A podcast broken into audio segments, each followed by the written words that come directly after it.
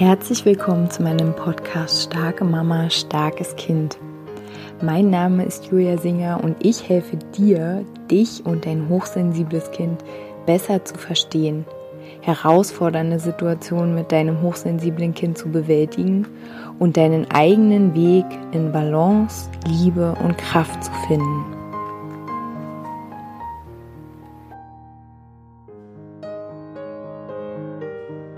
Hallo meine Lieben, schön, dass ihr wieder eingeschaltet habt, schön, dass ihr da seid. Ich möchte heute über ein Thema sprechen, was gerade sehr, sehr, sehr präsent ist bei uns. Deswegen habe ich diesen Podcast, diese Folge auch schon mehrmals aufgenommen. Aber ich glaube, jetzt habe ich den roten Faden.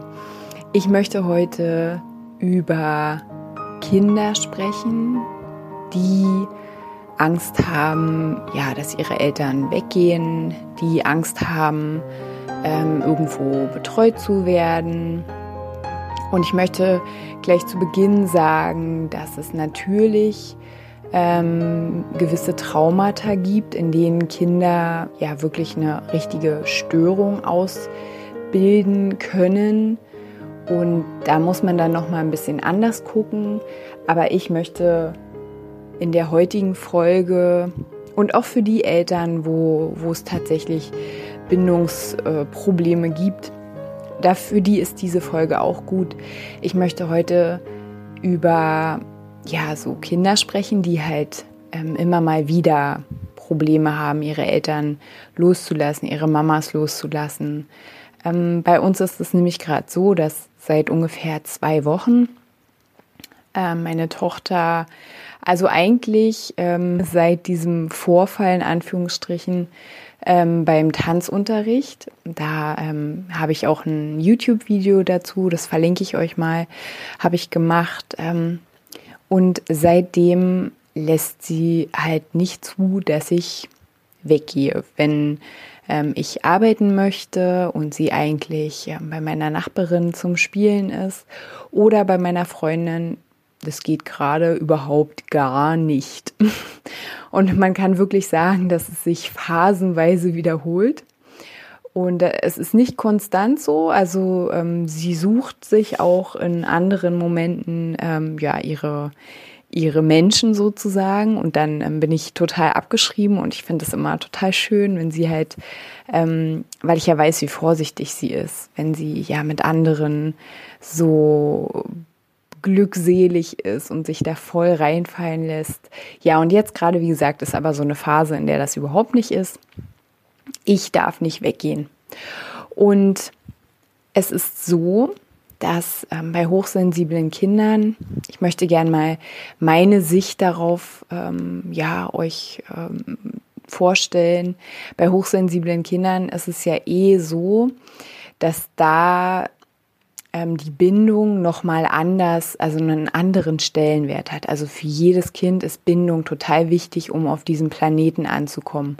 Und es ist so, dass ein Kind sich erst an eine Bindungsperson bindet und dann an eine andere und alles braucht seine Zeit und Konstanz und Verlässlichkeit. Und bei hochsensiblen Kindern ist es so, dass viele, wirklich viele, viel, viel länger brauchen, um sich an andere Personen ja zu binden, zu gewöhnen. Und ähm, natürlich spielt da diese Reizoffenheit auf jeden Fall eine Rolle, weil ähm, wir können natürlich, also ich kann es auf jeden Fall nachvollziehen, ich denke ihr auch, wenn ähm, wir reizoffen sind und wir das Gefühl haben, dass wir ohne unsere Mama, die halt immer wie so ein Puffer agiert zwischen uns und der Welt und das ist nach meiner Ansicht ist das auch unsere Aufgabe in den ersten Jahren und wir dürfen als Puffer immer dünner werden. Umso älter unser Kind wird, umso reifer es wird, umso stabiler es wird. Unser Kind verlässt sich quasi ja auf uns als Puffer. In dem Moment, wo es sich selbst noch nicht regulieren kann, in dem Moment, ähm, wo es sich, wo es quasi den eigenen Stress noch nicht regulieren kann, wo es sich selbst noch nicht schützen kann, braucht unser Kind uns natürlich. Und klar, hochsensible Kinder brauchen natürlich noch eine andere Art von Puffer als ein normal sensibles Kind. Und aus diesem Grund ist es für viele hochsensible Kinder schwerer, ähm, ja, also in neue ähm, Kontexte zu gehen ohne Mama. Sie brauchen länger bei Eingewöhnungen. Manche ähm, ja, lassen sich ähm, überhaupt gar nicht abgeben, in Anführungsstrichen. Ähm, oder wie gesagt, immer mal wieder nicht. Und natürlich ist es auch wichtig zu bedenken, dass Kinder sich ja in Phasen entwickeln, also dass die Gehirnentwicklung phasenweise abläuft. Ähm, ihr kennt ja bestimmt das Buch Oh je, ich wachse. Oder wenn nicht, dann schaut mal rein. Das ist echt ein ganz tolles Buch. Man, also irgendwann wiederholt sich alles, aber man hat auf jeden Fall einen Blick dafür, dass wenn unsere Kinder besonders anhänglich sind, wenn sie besonders wütend sind, wenn sie besonders traurig sind, wenn sie auf eine gewisse Art und Weise instabiler sind und mehr ähm, uns brauchen, mehr Geborgenheit. Und darauf möchte ich auch gleich kommen, auf die Geborgenheit als Schlüssel. Ähm, umso mehr sie uns brauchen, umso mehr sind sie gerade in einer Entwicklungsphase. Also dieser Gedanke hat mir wirklich sehr, sehr geholfen.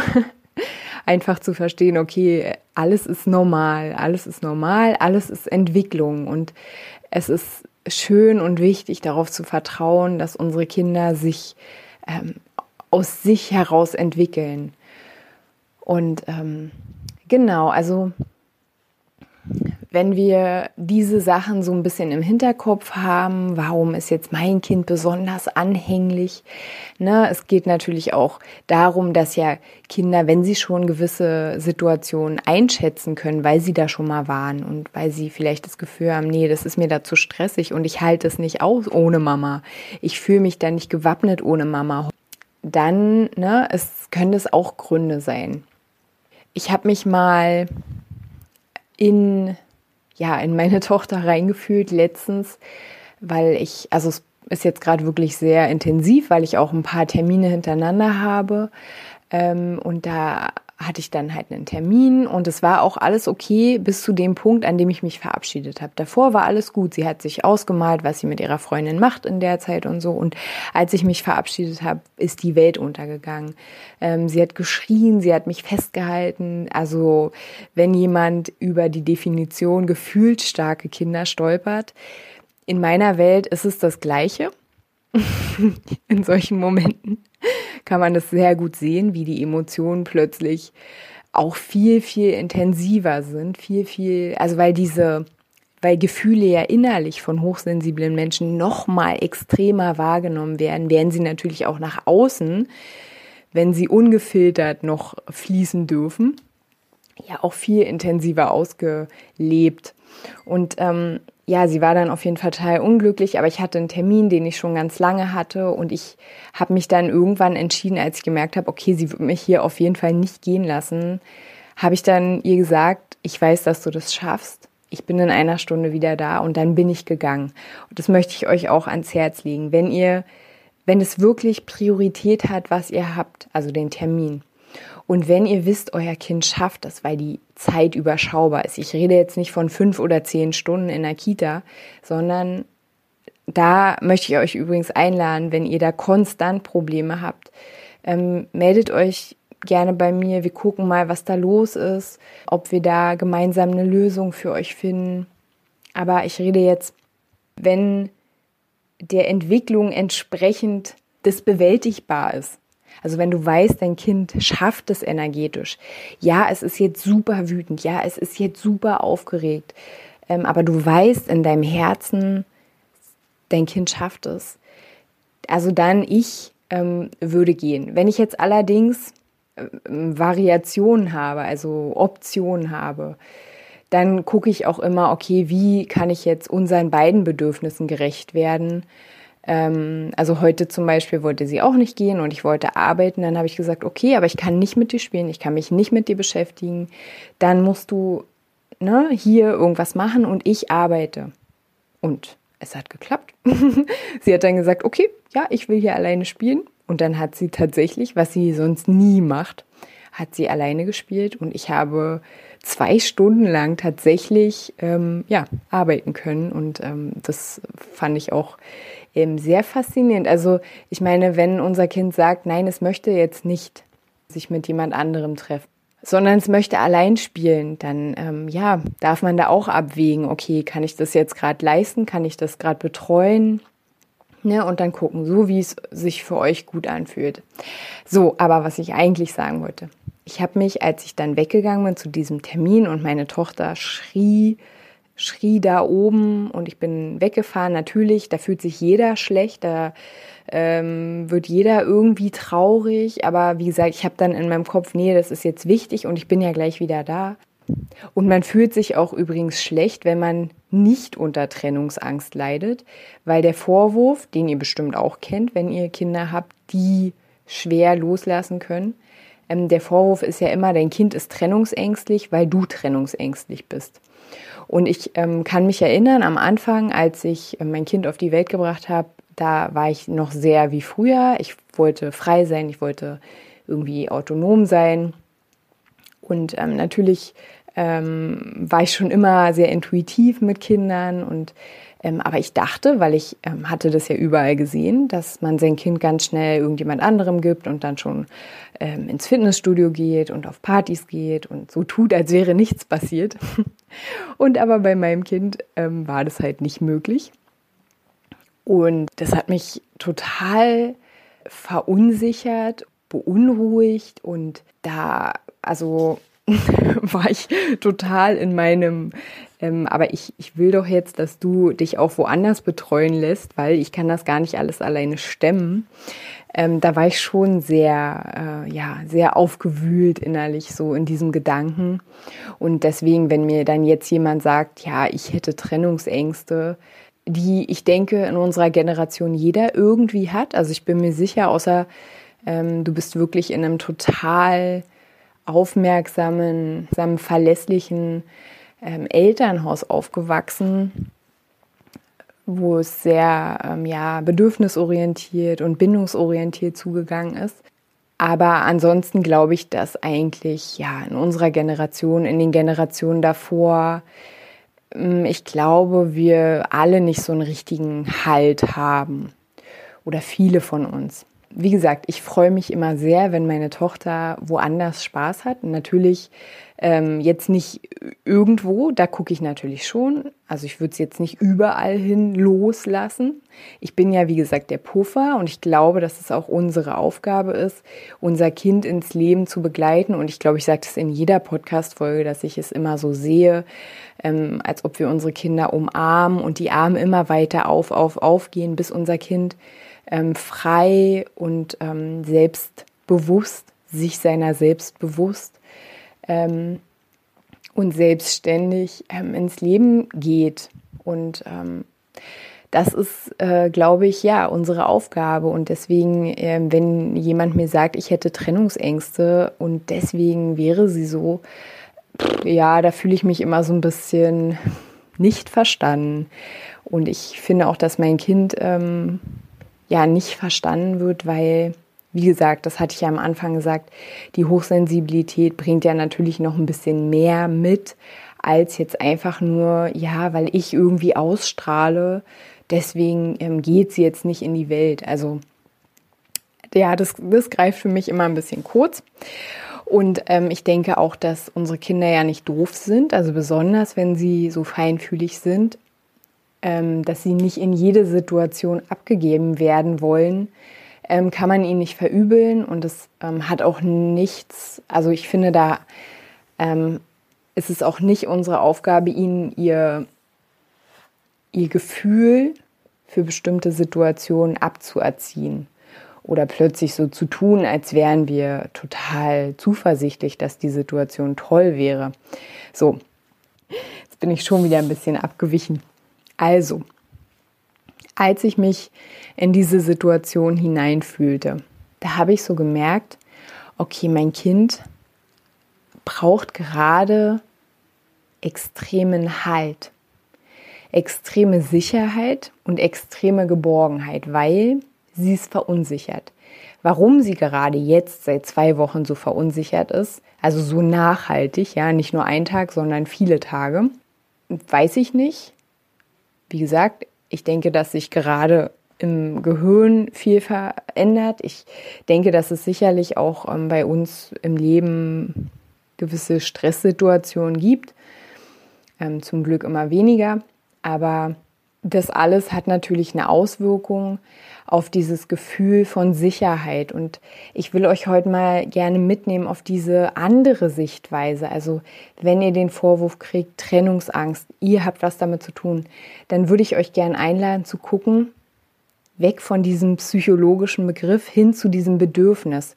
Was ist das Bedürfnis, was euer Kind gerade hat? Euer Kind hat das Bedürfnis nach Halt, nach Geborgenheit. Und Geborgenheit ist ja was, was leider heutzutage äh, ganz winzig klein unten rechts in die Ecke geschrieben wird. Also ähm, dein Kind ähm, wird geboren, wird gleich an irgendeiner Kita angemeldet, egal, du weißt, kennst dein Kind gar nicht, du weißt gar nicht, ob diese Kita überhaupt zu deinem Kind passt, dann ähm, wird es, also nicht dein Kind jetzt, aber ne, so unsere Kinder, die hier auf diese Welt geboren werden, dann rennen wir gleich zur Arbeit, dann ähm, stillen wir möglichst schnell ab, weil wir wollen ja wieder frei sein. Ähm, dann ähm, gibt es irgendwelches Essen aus den Gläschen. Also ich könnte jetzt 100.000 Beispiele sagen. Dann macht unser Kind 100.000 Kurse. Dann ist es schon möglichst früh bitte bereit für die Schule. Dann ist es möglichst bereit für große Gruppen.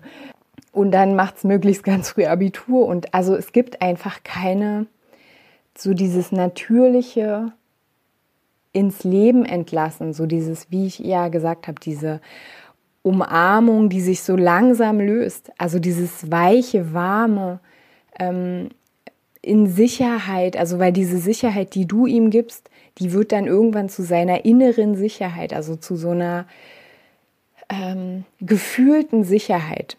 Weil du, wenn dein Kind in deinem Bauch ist, bist du als Mama diese Sicherheit, diese Hülle, dieser Schutz, und wenn du dich in der Schwangerschaft, weil, also da fängt es an, sich zu prägen, wenn du dich unsicher gefühlt hattest, wenn du viel Stress hattest, so ein, so ein instabiles Gefühl hattest, dann ist es natürlich das Gefühl, was dein Kind umgeben hat. Und ich stelle mir auch ähm, Geborgenheit immer vor wie so eine Hülle. Und die hat natürlich immer eine andere, ähm, eine andere Optik, je nachdem, wie man halt aufwächst die ersten drei Jahre, ich würde mal sagen sogar noch die ersten fünf Jahre, sagen sogar manche, ich bin auch der Meinung, ähm, sind dafür auch nochmal so, so wichtig. Das ist dieses Grundgefühl, was wir unserem Kind mitgeben in sein Leben. Und so oft es geht, würde ich, wenn ich merke, mein Kind ist unsicher, mein Kind ähm, hat gerade keinen Halt, würde ich mein Kind unterstützen und würde ihm, ich würde jetzt sagen, leihweise diesen Schutz geben, damit unser Kind sich quasi daran ernähren kann oder nähren kann und diesen, dieses Gefühl immer mehr sich zu eigen macht. Und was ich jetzt wieder ähm, betonen möchte, der Podcast heißt ja Starke Mama, starkes Kind, ist, so wie du dich sicher und geborgen in deinem Leben fühlst, so lebst du das deinem Kind vor. Also es geht gar nicht so viel darum, was du ihm sagst. Klar, du kannst sagen, ähm, du bist beschützt, ich ähm, trage dich in meinem Herzen, was auch immer für dich da stimmig anfühlt oder du gibst ihm irgendwas von dem mit, irgendeinen Gegenstand, damit es, wenn es dich vermisst, sich mit dir verbinden kann durch diesen Gegenstand. Aber das Wichtigere ist noch, wie du dich in deinem Leben fühlst. Und da möchte ich dich gerne mal einladen, mal reinfühlen. Wie ist dein Gefühl bezogen auf Halt, Geborgenheit, Sicherheit? Wie, wie geborgen fühlst du dich in deinem Leben? Ähm, bist du bist du ruhig, wenn ein bisschen Stress ist, bist du dann sofort unruhig und ähm, fühlst dich eigentlich schutzlos, bist nervös.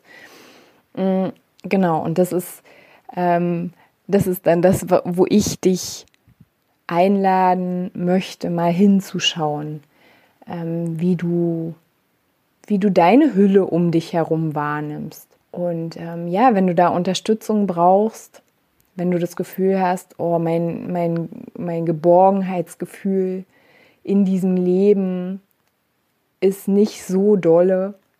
Oder wenn du das Gefühl hast, mein Kind ist wirklich ganz unsicher und ganz ähm, ja, beunruhigt. Wie kann ich denn damit umgehen? Was kann ich denn machen? Ich bin ganz nervös, wenn ich daran denke, dass mein Kind nervös ist. Schreib mir eine E-Mail, wir gucken uns mal eure Situation genau an. Ähm, und ja, es gibt auch, ähm, also ich war auch mal, wir waren mal bei einer Heilpraktikerin.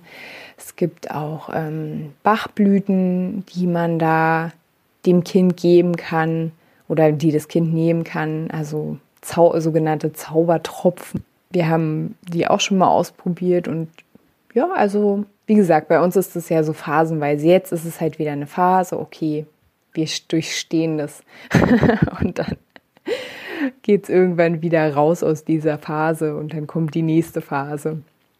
Nach der letzten Phase ähm, hatte mein Barfußkind dann ähm, plötzlich die Idee, anfangen, schreiben, lernen zu wollen. Ja, genau.